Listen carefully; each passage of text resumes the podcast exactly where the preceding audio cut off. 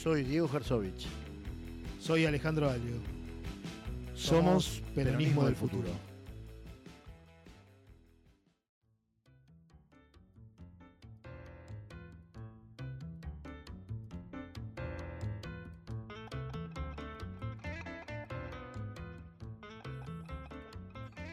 ¿Cómo les va, queridos oyentes? Mesa redonda, mesa cuadrada. Tenemos una mesa con, con dos invitados. Va, no son dos invitados. Ha tenido tanto éxito el episodio, pues yo lo llamo el episodio semanístico. el, el episodio con Ernesto Semán, que decidimos darle la llave de casa. Y él nos. Y ya- con la llave que tenía. Claro, con la llave que tenía se trajo un amigo, decís. un amigo bebé, un santo bebedor. Un santo bebedor. Eh, un santo bebedor. Bueno, lo tenemos también entonces, lo tenemos a Ernesto, un nuevo, otra vez nos damos el lujo de tenerlo para hablar sobre el futuro del peronismo y otras cosas. Muy buenas. Y aparte, el amigo de Ernesto, que, que, que es Mark Healy, que es un otro especialista en peronismo, las relaciones con Estados Unidos. Bueno, la verdad que me estoy metiendo también, como me metí apasionadamente en los libros, en las novelas de Ernesto en su momento, me estoy metiendo en su libro eh, El peronismo entre las ruinas. Eh, Mark Healy eh, está enseñando en este momento en Connecticut, eh, es profesor de, de historia, ¿no, Mark? Sí, así es. Profesor y de momento jefe de departamento, este, Gil y Wow. Conducción. Wow, wow, wow. Bueno, jefe de departamento de la Universidad de Connecticut. Eh, es ingeniero de profesión, eh, con alguna, algún tipo de rasgo arquitectónico que se nota mucho en el libro, que tiene el maravilloso, para mí el maravilloso título, le envidio ese título, El peronismo entre las ruinas, eh, el terremoto y la reconstrucción de San Juan, ese es su subtítulo. Eh, bueno, y lo tenemos a Mark. Bueno, eh, me parece que va a ser un episodio distinto en el sentido de que vamos a estar relajadamente hablando sobre los temas que, que les vayamos proponiendo y que vamos a empezar a partir de ahora. ¿Te parece bien, Mark? ¿Te parece bien, Ernesto? ¿Cómo les va? Vamos. Bueno, Mark, te tenemos entonces como la estrella de hoy, eh, la estrella que sos y, sos la estrella de este, de este episodio. Tenemos la pregunta de colección, que es eh, ¿cómo ves al peronismo en el futuro, al peronismo del futuro o el futuro del peronismo? Tomá la, pregunta como quieras, formulátela a tu, a tu mayor comodidad y hablemos un poco de esta, bueno, de esta, la unión de peronismo y futuro. Bueno, me parece, eh, es una excelente pregunta y gran nombre para un podcast, por cierto.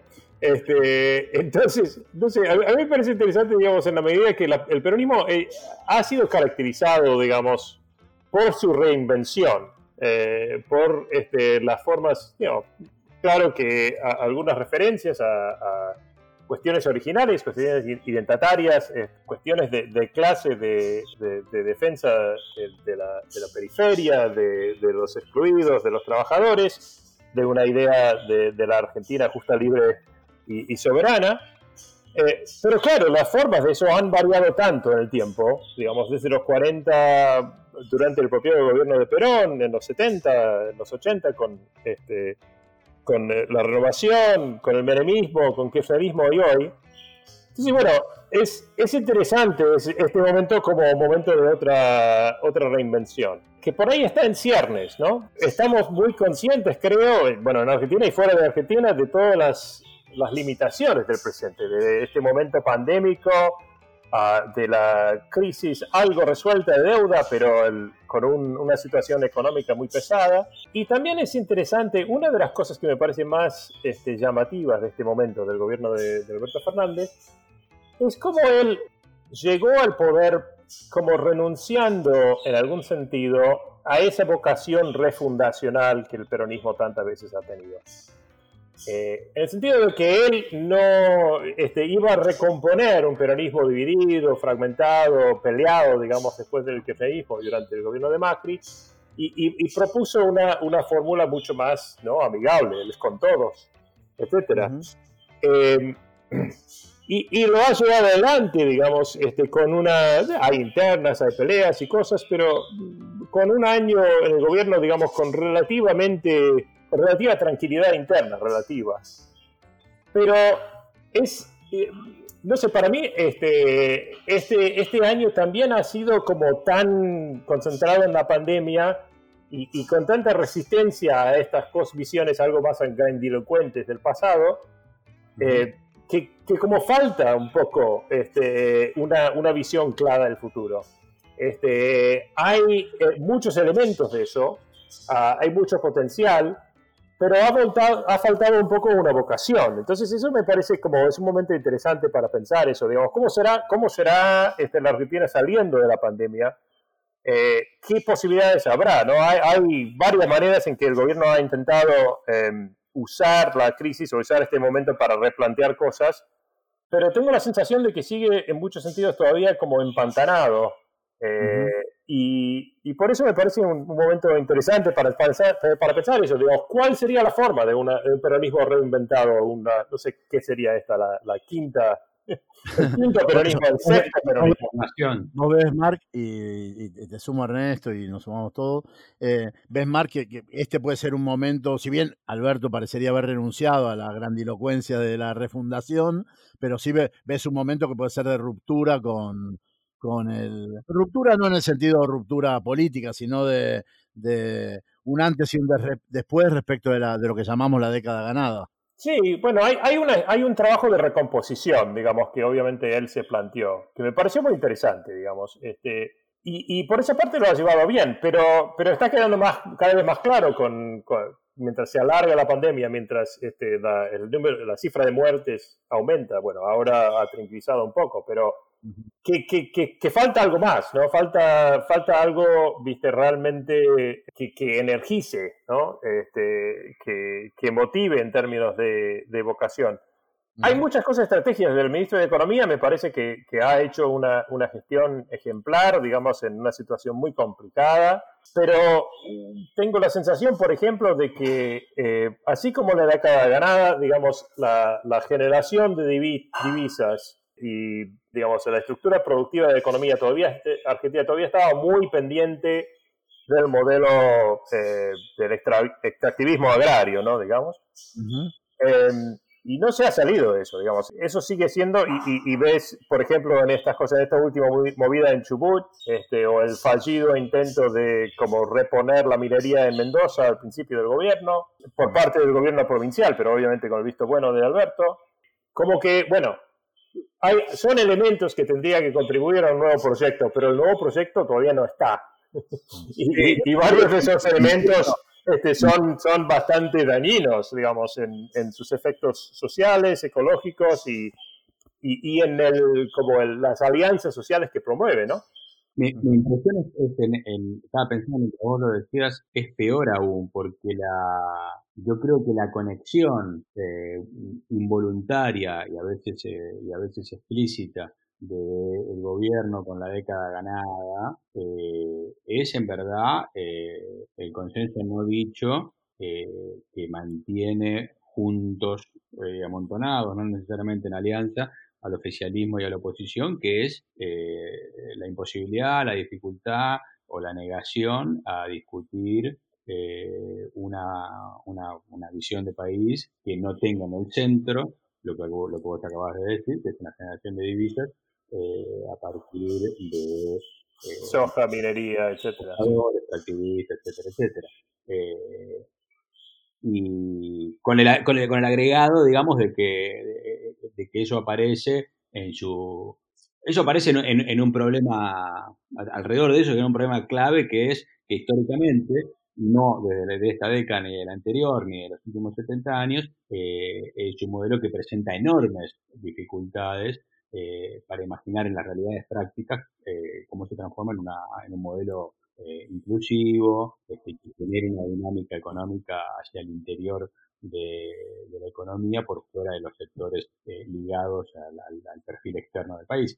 Y, y, junto a eso se presenta en dos versiones. La versión eh, eh, explícita, que lo abraza sin culpa, que es la que de manera eh, explícita hoy expresa el macrismo, probablemente por primera vez en el, en el campo democrático, ¿no? Con, con, con, haciendo explícito esto. Sí, es posible que efectivamente una economía de este tenor no logre arrastrar este, una, dinamización, una dinamización total de la economía y una inclusión total de todos los sectores, este, y, la, coalición social que se arma alrededor del macrismo, incluso a su salida del, poder, eh, refleja ese, convencimiento y la aceptación de esa realidad. Este, y una versión culposa este, o dudosa, que es un poco lo que vos describís alrededor de, los pasos de Alberto Fernández y, de la gestión en economía, eh, que es básicamente administrar la realidad cotidiana, en la cual eh, la posibilidad de generar recursos a partir de un aumento de las exportaciones primarias aparece como la única opción viable, al punto que impide eh, empezar una discusión para el, para el peronismo del futuro o para lo que sea del futuro, este, bajo otros términos, porque, no, porque no, hay, no hay tiempo, no en el sentido de que, de que no hay horas para sentarse a reunir, sino que no hay, no hay tiempo por afuera del tiempo de la generación de exportación. Pero dígame, dígame, desde afuera, ustedes, ustedes dos justamente están afuera, afuera en el sentido están afuera del país. Eh, se ve, aunque sea teóricamente, habría un modelo, porque ustedes dicen, bueno, el, único modelo que, está en danza, uno con más culpa, otro con más, eh, mucho más convencimiento, las, eh, estas dos coaliciones políticas que parece, parecen haberse armado a la manera de, Ditela, digamos, la coalición peronista, la coalición Cambiemos.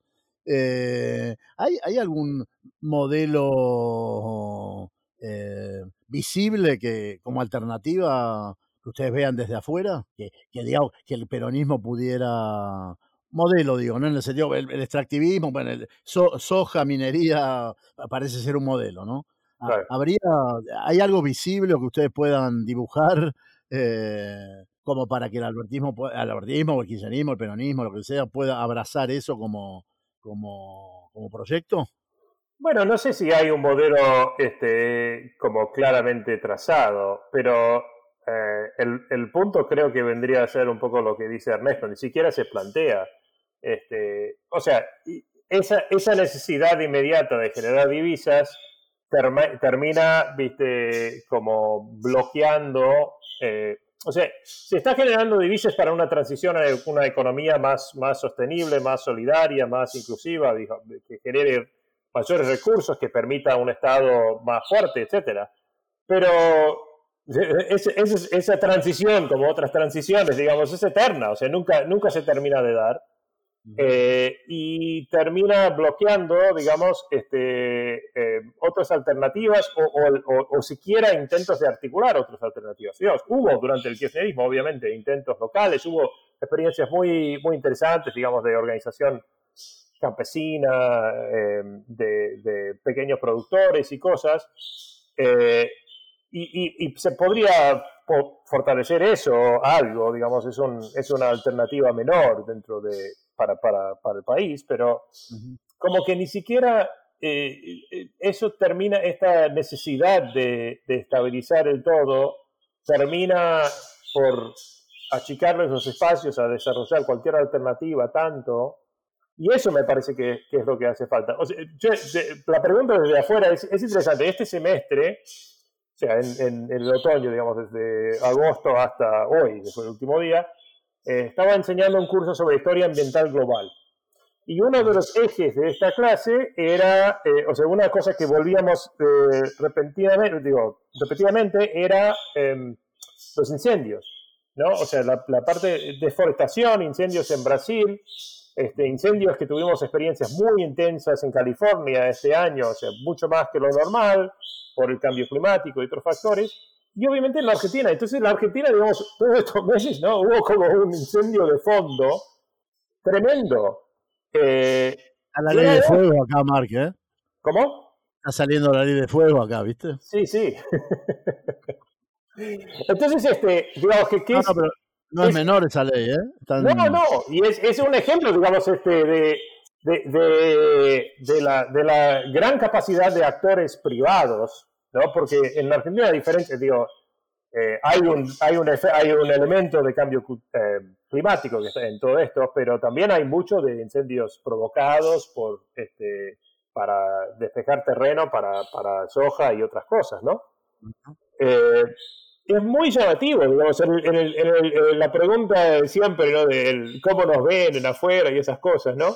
En la pregunta de la nación o- una, o sea, la- cómo apareció Argentina en los medios internacionales en estos meses, meses bueno, incendios, deuda y, y algo que otro nota, nota folclórica sobre ¿viste? el peronismo. Em, No, y, dura- y durante un periodo con una, una evaluación eh, entre sorprendida y positiva sobre el manejo público de la pandemia, ¿no? Hasta, hasta el invierno. sí, sí, sobre todo los primeros cuatro meses, digamos. Sí, claro. ¿Y en estos últimos qué dicen? Estos últimos cinco. Bueno, me parece que en realidad estos últimos cinco, este, el, tema ha, o sea, el, fracaso total este, de, la estrategia de Estados Unidos y en menor medida de muchos países europeos ha como opacado cualquier debate más eh, interesante o sofisticado sobre distintas respuestas. Es interesante como, como la, la Argentina entonces ha desaparecido, es simplemente un lugar más que no está manejando bien la pandemia. Claro. Este, Bien. a, a veces, a veces ocurre, o sea, el... ¿Viste? ¿te- ¿Vos te acordás, Ernesto, quién fue que hicieron esta encuesta el otro día? Ah, Bloomberg era. Que Bloomberg hizo una cosa el otro día sobre eh, cuáles son los países que, que han resultado ser más resilientes frente a la pandemia. Sí. Eh, y, y- y metieron a Argentina y México últimos, digamos, 50 y 49 de los, de los países. ¿Hemos sido poco resilientes? Sí, según ellos, digamos, este, la, la- la cosa era dibujada mal, digamos, este, Nigeria, que tiene básicamente siete personas que han muerto de, de COVID, igualmente Nigeria terminó en 42 porque es Nigeria, Ah, son duro. así. Entonces, este, era, era, es una, o sea, era absurdo. Este, Vietnam, donde me parece que han muerto literalmente tres personas por COVID, este, Vietnam estaba en 18. Todo debajo de Estados Unidos. Estados Unidos, viste, vamos, vamos por qué sé yo, 300 mil muertos.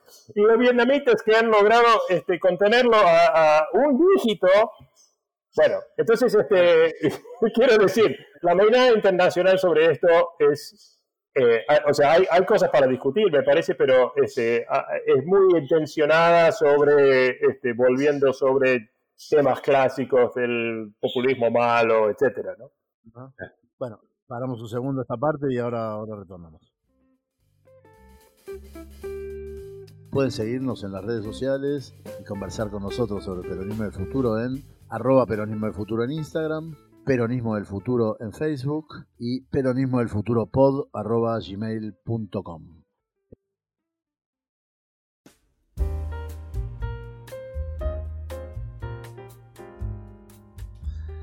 Bueno, empezamos esta segunda parte de- del episodio de hoy.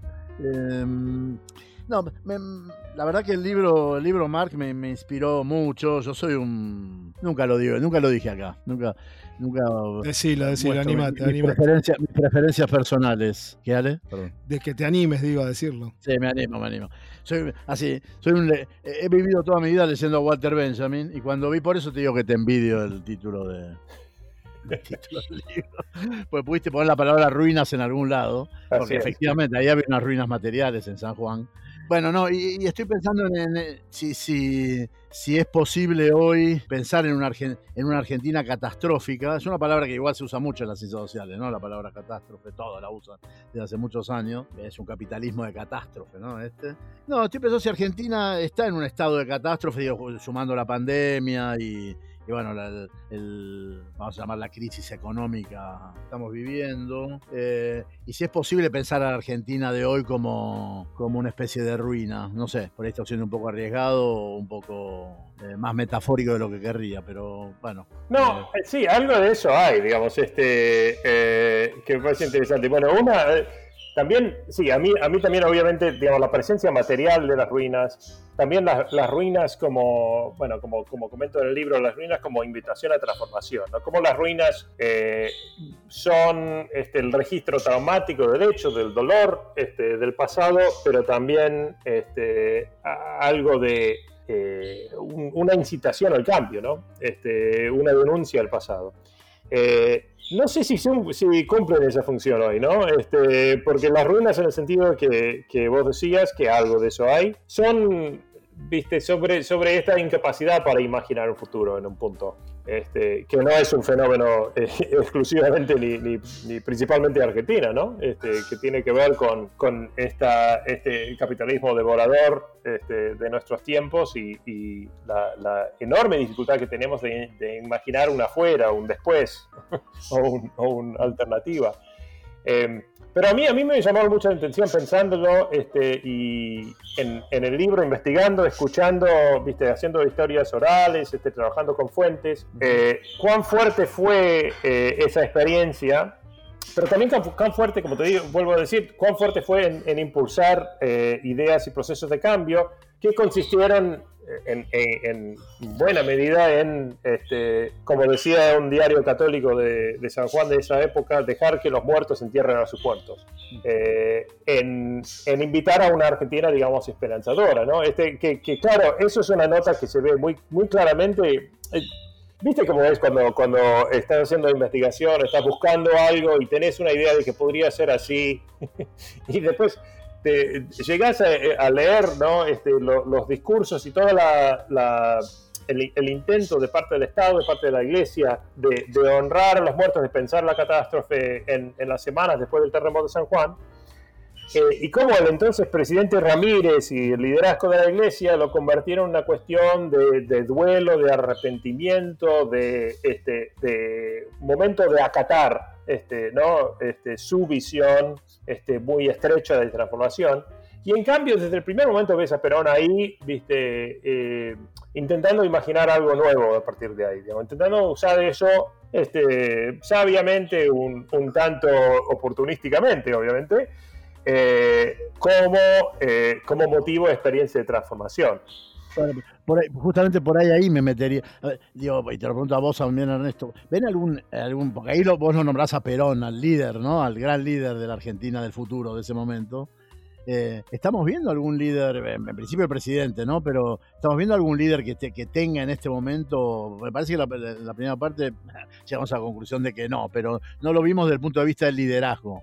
Eh, algún líder que tenga esta en el medio de las ruinas. Eh, no, no, digo, pero igual, eh, digo, si Perón se convierte en el líder del futuro, es a partir de, de, qué hacer con esas ruinas, ¿no? No, no, no antes. Claro necesariamente. Pero igual a mí me parece, yo, yo haría dos comentarios eh, solo referidos a, al, trabajo de, al trabajo de Mark para después dejarlo a Mark. Eh, una, leyendo el libro, digamos, este, lo primero que queda claro como sensación general este, y como conclusión a extraer más, eh, más allá del terremoto de San Juan del 44 en particular, es que las ruinas generan esa ilusión de la que hablábamos recién, eh, pero están vivas, ¿no?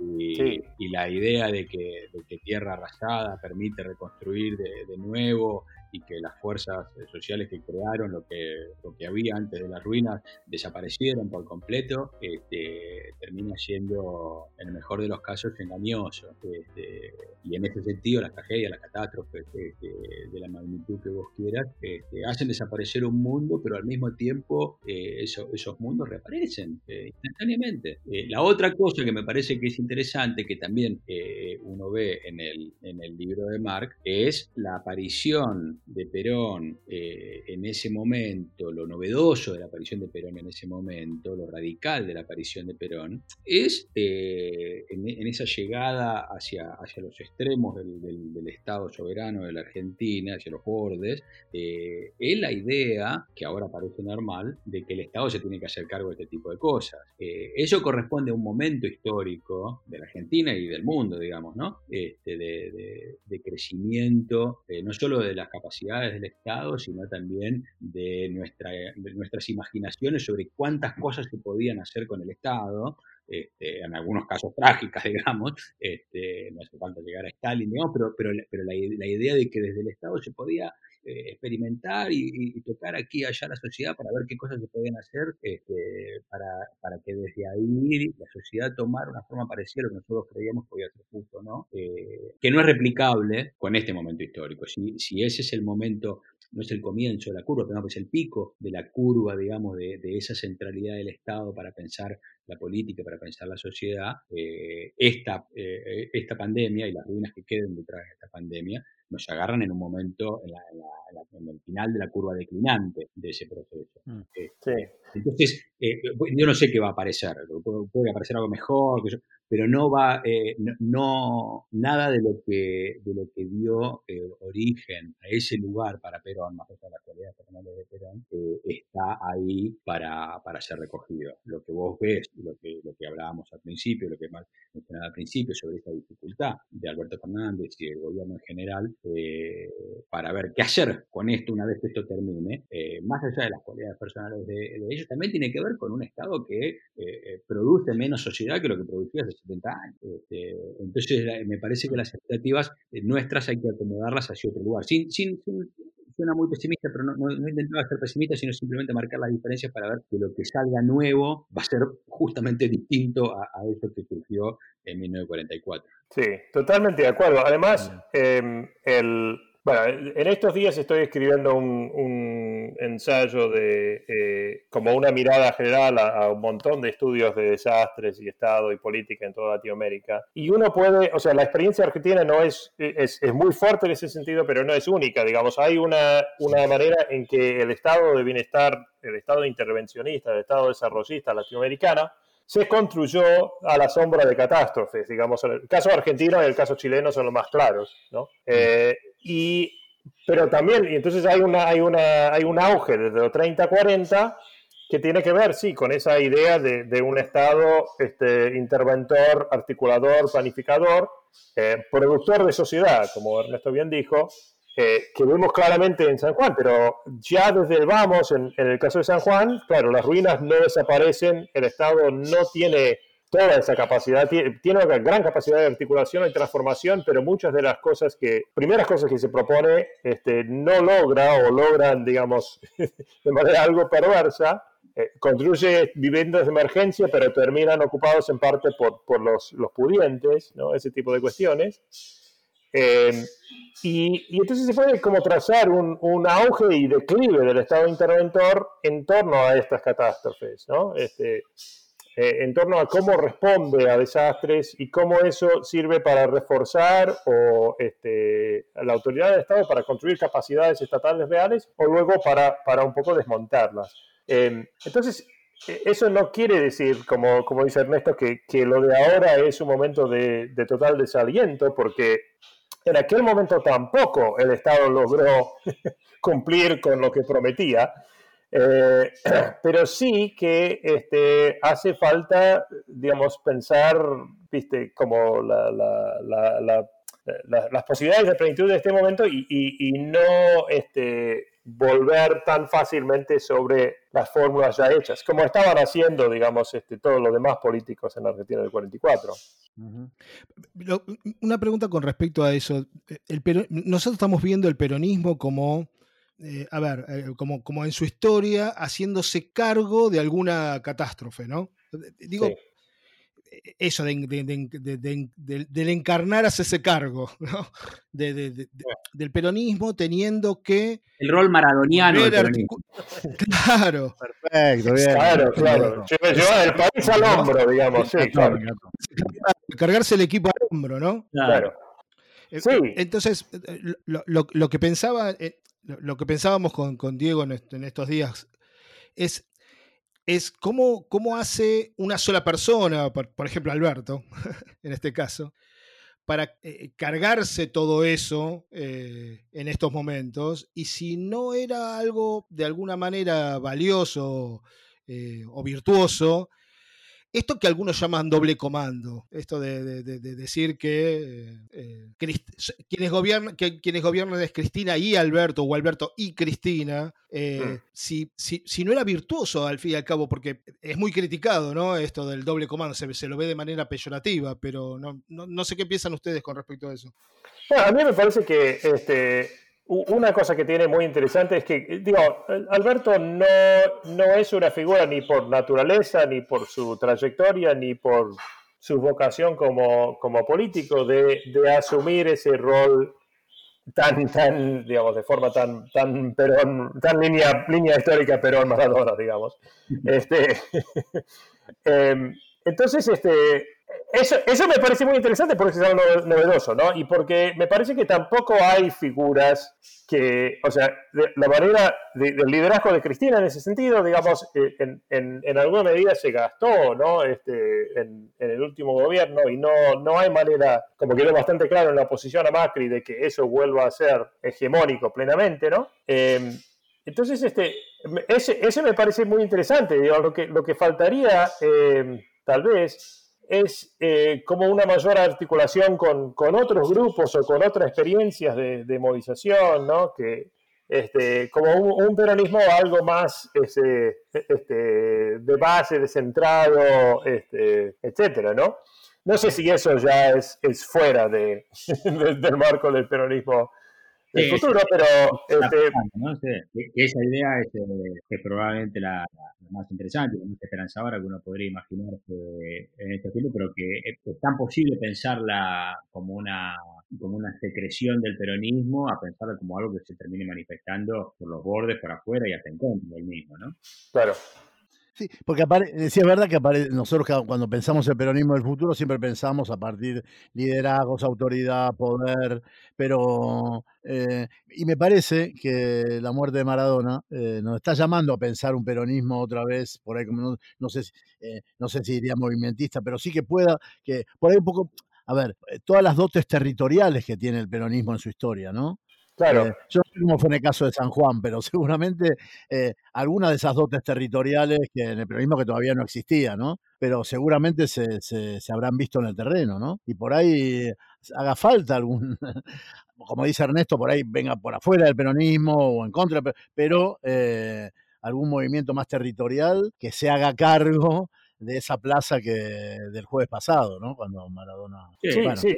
Sí, se convirtió en ángel. Y para mí en eso, de, de, la historia. de una forma muy especulativa, para mí eso vuelve al centro lo que vos y Mark planteaban antes, en el sentido que me parece que esa, a eso que crezca eh, y que reúna la calle y que reúna el territorio, este, si va a ser por afuera y en contra del peronismo o en contra del peronismo, va a ser en parte por encontrar o buscar una, una visión alternativa a, a la idea de que lo que nos mantiene como país es el gran consenso exportador. Claro. No tengo ninguna duda. No digo que la gente va a salir eh, por un modelo con un crecimiento ético, digamos. Eso, eso, no es la, pero la lógica desde la cual se piensa la, la relación entre ese territorio, lo que podemos el territorio, este, y, el, y, el, Estado y la mirada de lo que puede ser la, la, Argentina del futuro, me parece que tiene mucho más que ver con eso. ¿no? Uh -huh. este, es interesante en ese sentido, otra, para volver un segundo al, al tema de ruinas, otro, otro eh, otra figura que ha pensado de manera interesante la idea de ruinas, en este sentido benjaminiano, eh, ha, ha, sido el, el, el, antropólogo Gastón Gordillo, que es un argentino que enseña ahora en Canadá uh -huh. y que, que, tiene varios libros muy interesantes, este, investigación de campo y, y, compromisos bastante profundos con comunidades indígenas del Chaco y de, del, del, eh, del NOA. Uh -huh.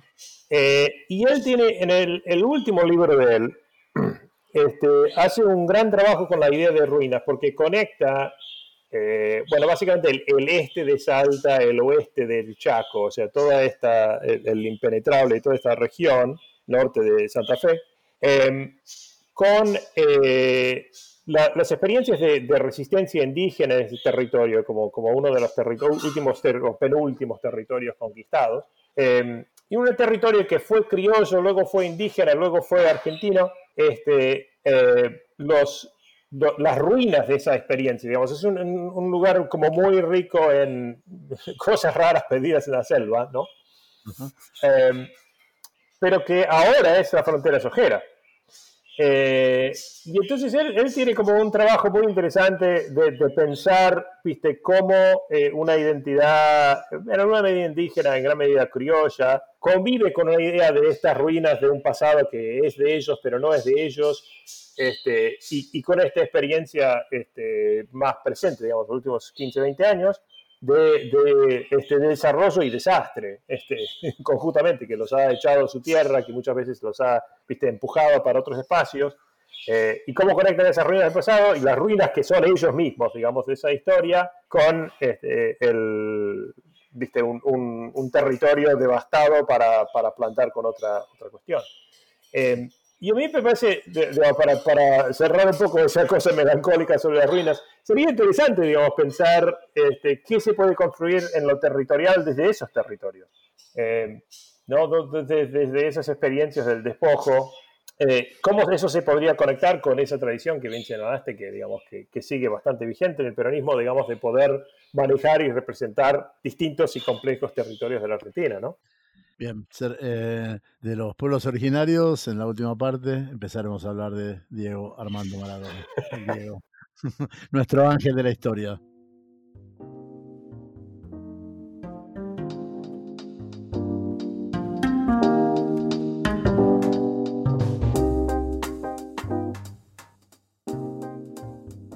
En esta parte de este episodio estamos eh, ya por hablar por lo que todos nos salimos de la vaina, por hablar que es de Diego Maradona. Y, y, el, y, estábamos, estuvimos viendo, nosotros hicimos un, episodio dedicado a Maradona. Eh, vimos este, este a, Diego como. Llegamos como una conclusión donde Diego es una especie de político inorgánico, es decir, como una especie de político que, tiene como, como agrupación a él mismo. Eh, y que, y todos los, y, los vaivenes que tuvo, digo, siempre apoyó al peronismo, creemos que siempre lo hizo, inclusive con Menem. Em, y también veíamos que hubo algún momento en que Maradona, em, por ejemplo, festejó el voto de Cobos en un momento de, de la 125, que después volvió a como amigarse con el kirchnerismo. Em, y esta, digamos, y esta muerte, que es una muerte súbita la de él, ¿no? Eh, estuvimos viendo en ese, en ese, en ese episodio eh, que también reflejaba un poco estos, estos últimos 60 años de la Argentina, sus, 60 años, ¿no? Y, veíamos a ese, a ese chico, a ese Diego Maradona de 14, 15 años en Fiorito, como, como esa última esos últimos jóvenes que tenían alguna esperanza eh, de, progreso social, de, ascenso, y que ese, que ese chico puesto hoy en, Villa Fiorito ya, ya no tiene esa esperanza, o ya no, ya no se sacaría esa foto de la que hablamos. ¿no? Por eh, me, gusta esa figura del Maradona eh, político y no político. no sé si escucharon a Lula hablar de Maradona. ¿Escucharon a Lula? Sí, muy impresionante. Bueno, pero, eh, pero eso, y él decía, ¿por qué que le decía a Maradona, ¿por qué, no, ¿por qué no te dedicas a la política? Y me parece que Maradona se dedicó a la política, pero me parece que lo hizo de una manera inorgánica y un poco la, la, imagen que deja la Plaza de Mayo del jueves pasado es, un poco Maradona representando a todo aquello que no está, justamente que no está organizado todavía. Eh, quizás ahí lo que hay que ver hasta qué punto es, yo creo que es clave lo que vos decís de, que aparece Maradona representado esa gente y, como analogía también aparece como habiendo estado representando a toda esa Argentina que ustedes describían antes, eh, que me parece que, sí, que es categóricamente así, la, duda sobre si eso eh, eh, se desliza hacia la metáfora de que un dirigente político, un dirigente político solo, un político solo, o que hacía política, hasta qué punto no tiene que ver con quizás una, una carencia de lenguaje nuestro, no digo de imaginación, pero de lenguaje para pensar eh, la representación, eh, visiones del futuro, las visiones de la sociedad, las ideas de lo colectivo, eh, más allá de, la, de, lo que específicamente conocemos como representación política. Digo porque a mí lo, que lo primero que me parecía mientras vos estabas hablando era pensar, pero el tipo lo quiere un artista. Este, y cuando piensas en artista piensas en lo opuesto al político en el sentido de que, de que de que, lo que la forma en la que conectó su biografía con esa representación, lo que él hizo con su biografía, no, hay mucha gente que nació en y no hace eso nada, digamos, lo que él hizo con esa biografía y, cómo la articulación, lo articuló con la forma de eh, lo hizo a partir de una relación profundamente eh, lúdica y, placentera este, con un arte que, que, manejó como nadie y desde, la, y desde el cual este, se proyectó, proyectó ese arte hacia, hacia otras esferas, ¿no? Este, yo, yo ahí este, me quedo pensando sobre cuánto, cuánto tenemos eh, nosotros de suficiente lenguaje para pensar eh, en lugar de tipos como este. este, de, una, de una universalidad que al mismo tiempo está, para mí, muy, muy profundamente anclada en algo muy específico que es su este, y, de lo cual se deriva y, a partir de lo cual se organiza todo el resto. Todas las cosas que vos le podés atribuir esa biografía de Maradona, la representación y toda la iconografía y los clichés de los cuales eh, hemos sido parte de su lugar en Nápoles, este, o de lo que hace en Boca, o en Argentinos Juniors, etcétera, etcétera, con la selección en el Mundial de México, o eh, su relación visual en Italia, eh, tienen que ver con la forma en la que él puso como narrativa el uso al extremo de los recursos futbolísticos, de lo que él sabía como arte, probablemente como ninguna otra persona más a, mí, me gusta mucho ah. pensar, eh, eh, reponer eh, el lugar de él como futbolista, no para quitarle este, su significación política, sino para, para ver cómo hacemos nosotros para pensar fenómenos como estos, este, de, la creación de una identidad nacional, este, los símbolos, de, la generosidad, etcétera, etcétera, este, a partir de, que, de, cosas que no son específicamente políticos, a partir de lo cual podemos pensar su relación con estos eventos que vos describías, este, su relación con el Estado, con determinados dirigentes y qué sé yo, eh, desde, desde, otro, desde otro lugar, ¿no?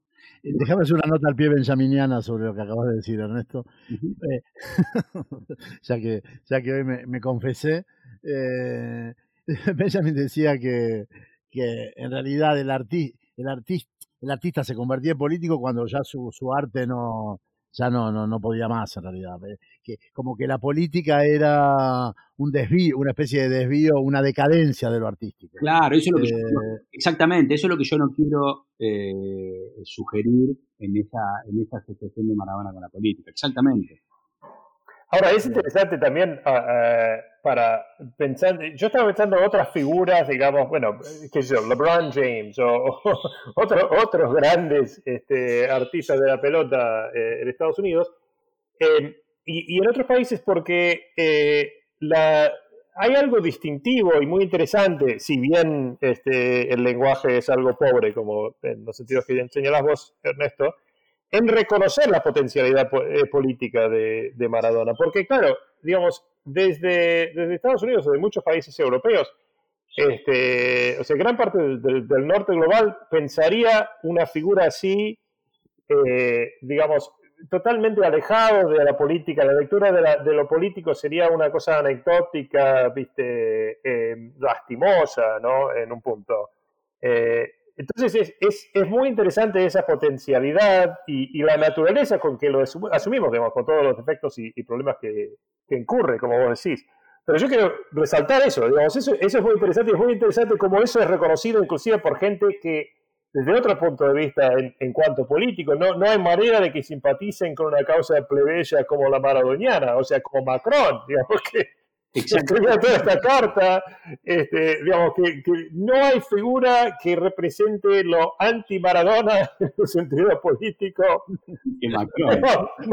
más, que Macron, pero sin embargo, este, ¿no? Es interesante eso. Claro, es que, es que ahí donde trabaja, ahí donde trabaja el símbolo, ¿no? Porque Macron no, es que lo haya hecho a propósito, pobre hombre, digamos, pero uno tiene que esperar a que se muera Maradona para poder decir una cosa así, porque en vida sale el otro y le dice una, una, Pero me parece que ese, ese, ese lugar plebeyo que vos, este, que vos marcás eh, tiene un origen, y de nuevo, no lo estoy diciendo para minimizarlo ni para despolitizarlo, sino todo lo contrario, eh, tiene un origen profundamente futbolístico. El lugar de Maradona en la gente este, es el lugar derivado de una forma de entender el fútbol, de que el tipo, como dijo Apo, este, resolvió todos los problemas que le presentó el fútbol, cosa que muy pocos jugadores en el mundo pueden hacer, nadie en la vida en general, este, pero aparte eh, lo resolvió de una manera específica, que es eh, explorando los límites del género, ¿no? Eh, claro. ¿Dónde más lejos se podía ir en eso que se sabía que se llamaba fútbol y que no se sabía que se podía hacer, que, había un músculo en la pierna que no conocía nadie y que el tipo lo descubrió tirándole una pelota al otro palo en Italia, contra Italia y México, eh, explorando los de lo que él sabía hacer y explorándolos de una forma que de nuevo no creo que tenga que ver con su biografía, sino con su uso de la biografía, eh, de una forma en la que sistemáticamente cada uno de esos desafíos que resolvía eh, los reubicaba en un casillero que era el de reinterpretar ese arte eh, en función de una relación de los, los oprimidos contra los que están arriba, este, en función de generar alegría este, o adhesión o entusiasmo o beneficios de los que puede dar un jugador de fútbol, digamos que no, no puede repartir plata este, entre, entre las mayorías. Me parece que, que hay una, una sucesión de deslizamientos que pueden ocurrir en los mitos cuando esta persona ya está muerta, pero que el tipo las produce en vida,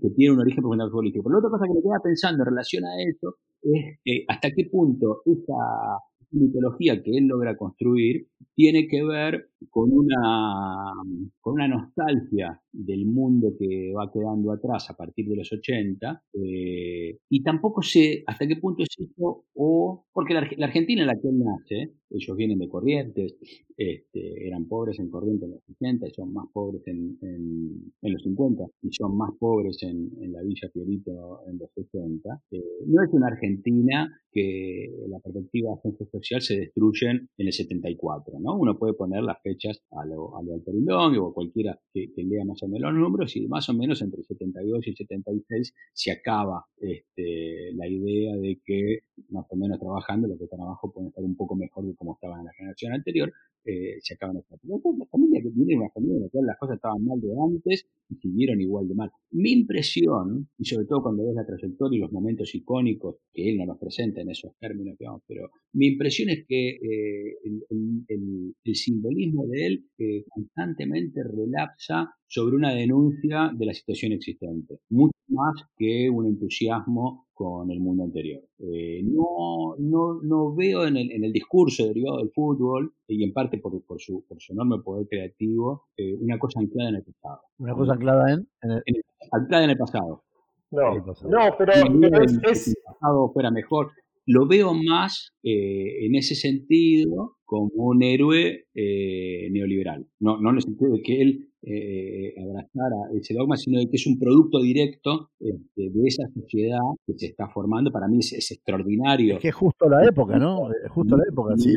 Es un momento culminante, sea en el 86, que es el, que es el momento de explosión de Reagan y Thatcher, y que sea en un partido de Inglaterra, eh, que es una, cosa que él no explicita en estos términos, porque no, no, porque no es necesario, eh, pero me parece aún mucho más interesante para hacer una relectura de él eh, como una, un tipo que va a dar todo el tiempo evidencia de los destrozos que va produciendo el mundo, que se va desarmando y que se va armando bajo otros términos a partir de los 80. Y a partir de ahí, quizás sea también interesante ver lo que son todos sus, sus cuestionables desvaríos de, de su vida de, su vida de su vida individual, ¿no? Este, ¿no? Si, eh, si, si James en, en, el, en el estudio que hace sobre los esclavos en Haití, no solo sobre el de libertad, este, cuenta los esclavos entrando a las plantaciones desde 1750 en adelante este, y haciendo una serie de cosas, bueno, destruyendo obviamente las maquinarias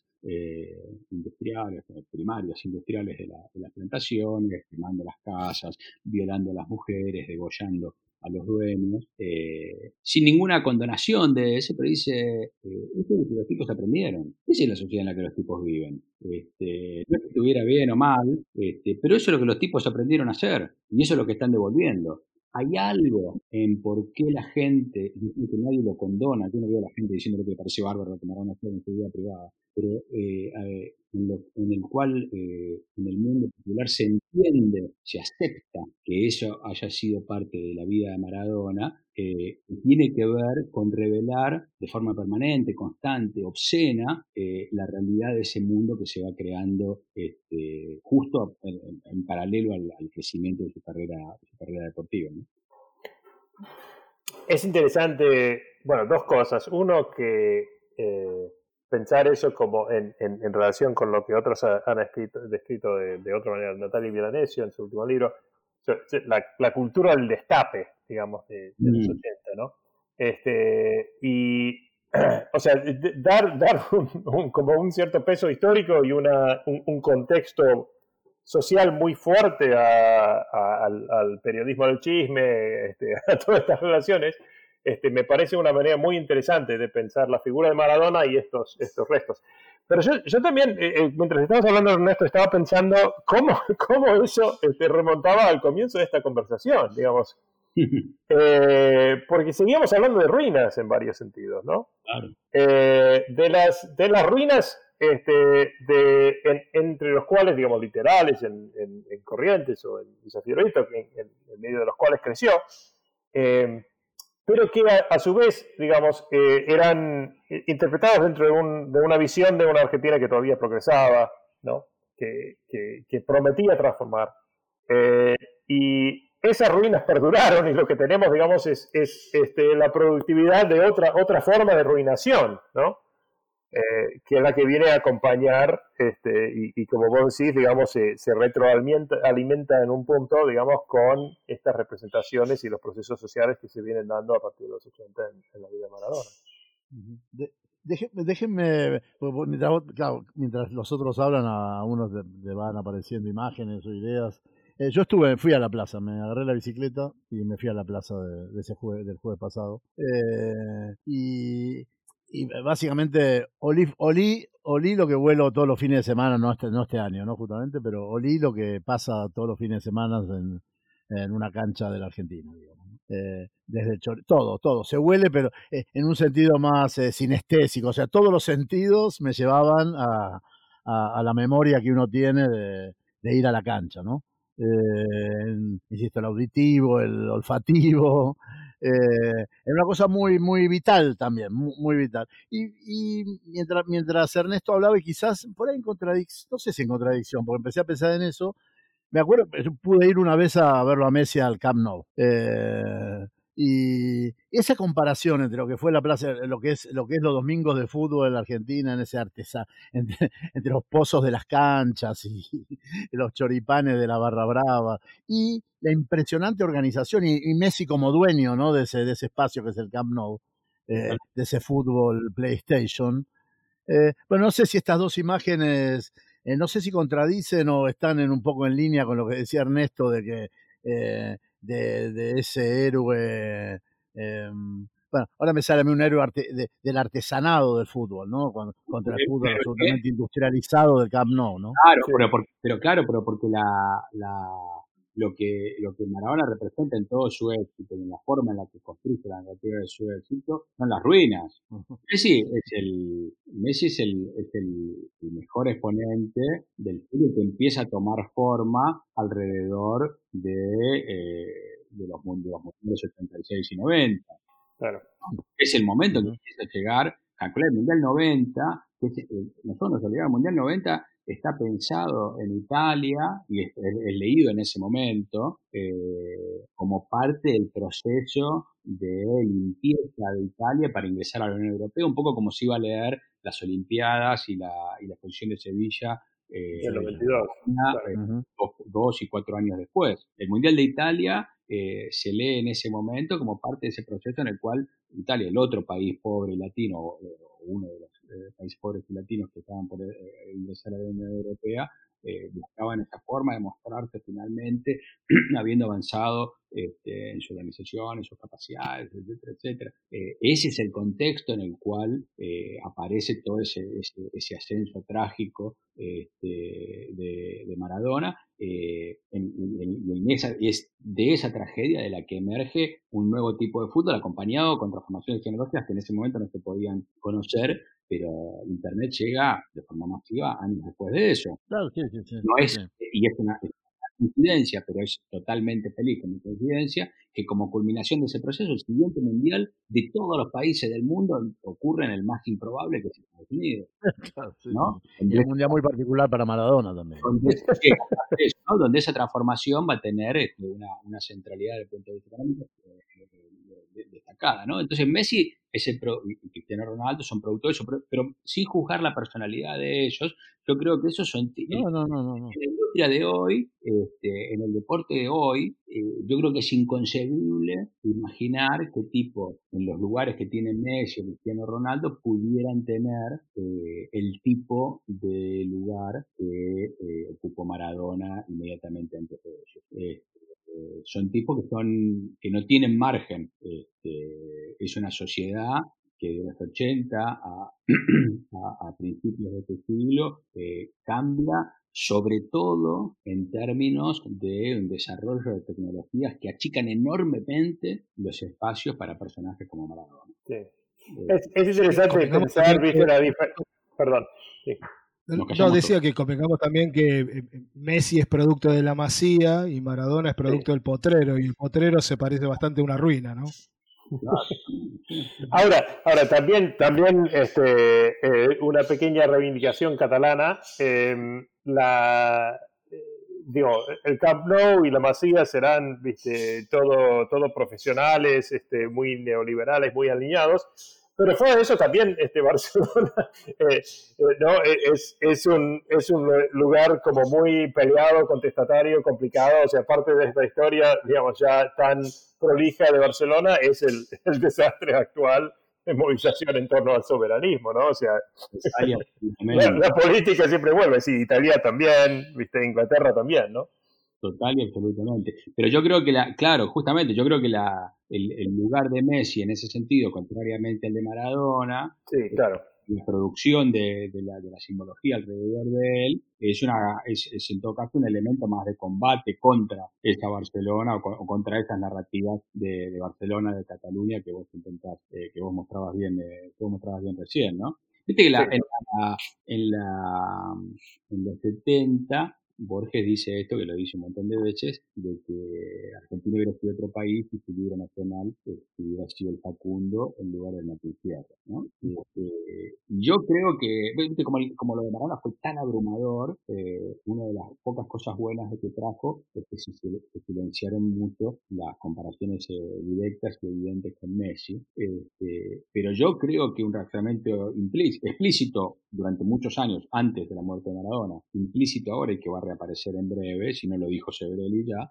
eh, es que efectivamente Argentina sería un país distinto si eh, el, fenómeno eh, cultural por excelencia del país hubiera sido al icono a Messi Maradona. Y, y, la, y, la, metáfora, la, la, asociación tiene mucho que ver con que el fútbol hoy eh, tiene un lugar similar al que podía ser la literatura de fines del siglo XIX, de del siglo XIX en adelante en cuanto a construir el que es el sujeto nacional, ¿no? donde se definen desde transversalidades de género, pero hasta la idea de qué es ser argentino este, en función de, eh, ese, de ese fenómeno cultural con todos sus componentes, incluyendo el desarrollo de la industria alrededor de él. Y yo creo que, que en eso está presente, aparece muy, muy fuertemente eh, en Argentina, algo similar a, esa confrontación de forma incipiente que aparecía, que aparecía en Italia alrededor del Mundial 90. Algo interesante este, que cuenta el, este, el basquetbolista eh, uruguayo Tato López hace poco, este, que jugó en Italia un par de veces, eh, es que cuenta una anécdota que una vez yendo al, norte a jugar, este, tiene la misma escena que tienen todos los equipos del sur, la putea toda la la putean los jugadores, la putean la gente de los medios, qué sé yo. Ellos en algún momento responden este, y les dicen, esto a veces a fines de los 80, eh, todo un intercambio de insultos que termina con uno que le dice Bafangulo, volvete a Maradonia. Y ahí aparece, mucho antes que Peronia, aparece Maradonia. Aparte de los ultras de no el Milan, qué tipo de básquet, este, como ese espacio este, con toda esa, con toda esa, esa simbología. Entonces ahí me, ahí me, parece que hay algo interesante, pero de nuevo, que me parece que no tiene que ver con un lugar eh, nostálgico de Maradona, ni, de él como, como personaje, ni de quienes lo abrazan. Yo sigo creyendo que el principal vínculo de Maradona con todos aquellos millones y millones que se identifican con él, está alrededor de la alegría, está alrededor del placer y está alrededor del disfrute. Este, y alrededor de lo cual se, se, organizan toda otra serie de cosas, de tolerancia, aceptación, reivindicación, de toda otra serie de variables. Este, pero yo no creo que la, gente no está este, viendo en, los videos en, YouTube el momento en el cual lo detuvieron agarrando cocaína, el momento que pusieron bien. Él está viendo la partida, viendo la jugada. esa alegría, esa alegría. Hay, hay, algo ahí eh, eh, que me parece que vuelve al centro, que es esa. volver a pensar, eh, digo para no, para no caer en una idealización eh, populista, digamos, ¿no? de que lo único que pueden hacer los sectores populares es hacer cagadas, qué sé yo. Eh, en el centro de eso hay algo mucho más interesante y mucho más rico, este, que es la posibilidad de disfrutar, de disfrutar colectivamente, de disfrutar una remontar la adversidad, qué sé yo, este, toda una serie de otras cosas, pero aparte de hacerlo con, algo que en el arte específico eh, adquiere una belleza que podemos ver mil millones de videos, es incomparable. A mí me, eh, eh, con esto de la alegría y con el Maradona inorgánico, vuelvo con alguna imagen eh, que fue fuerte porque el jefe de gabinete acá la, rescató y dijo no hay que tener miedo de eso. o sea, las patas en la fuente del patio de las palmeras de, de, de los compañeros de la barra, Almirante Brown. Bueno, me parece que ese, ese, más allá de que sean las barras, digo, y dejando de lado toda la historia de las barras delictivas, me, parece que ahí hay un, ahí también había alegría, ¿eh? ahí había alegría. En esa, ya no eran las patas, las patas en la fuente de, la Plaza de Mayo, sino la pata de la fuente de la Casa Rosada. Eh, ese avance, eh, ese avance sobre las, eh, las rejas de, la Casa Rosada, a mí me deja una imagen romántica del velorio de Maradona. Totalmente. Eh, está muy bueno en, terminar esa nota, además, porque aunque seamos todos hombres acá, también estamos apuntando a, un, a un, tema ¿viste? absolutamente central de la Argentina actual, que es la política del gozo. y eso. Del goce. Bueno, la verdad que. Bueno, yo no tengo más que agradecerle, fue una, locura, así, de, todo lo que, la verdad que la cantidad de cosas que han quedado en esta hora, ¿no? De, de, conversación, bueno, no sé, quiero mandar un abrazo a Noruega, un abrazo a Connecticut, a Bergen, y la verdad que la alegría maradoniana eh, fue eh, en un año tan difícil para, para todos nosotros, bueno, para acá en Argentina fue tremendo. Eh, bueno, estar empezando a terminar el año de esta manera fue un verdadero gozo, un verdadero placer. un lujo para nosotros. ¿eh? Muchas gracias, Mark y Ernesto. También para nosotros. Abrazo de gol. abrazo de gol, abrazo de gol. Abrazos.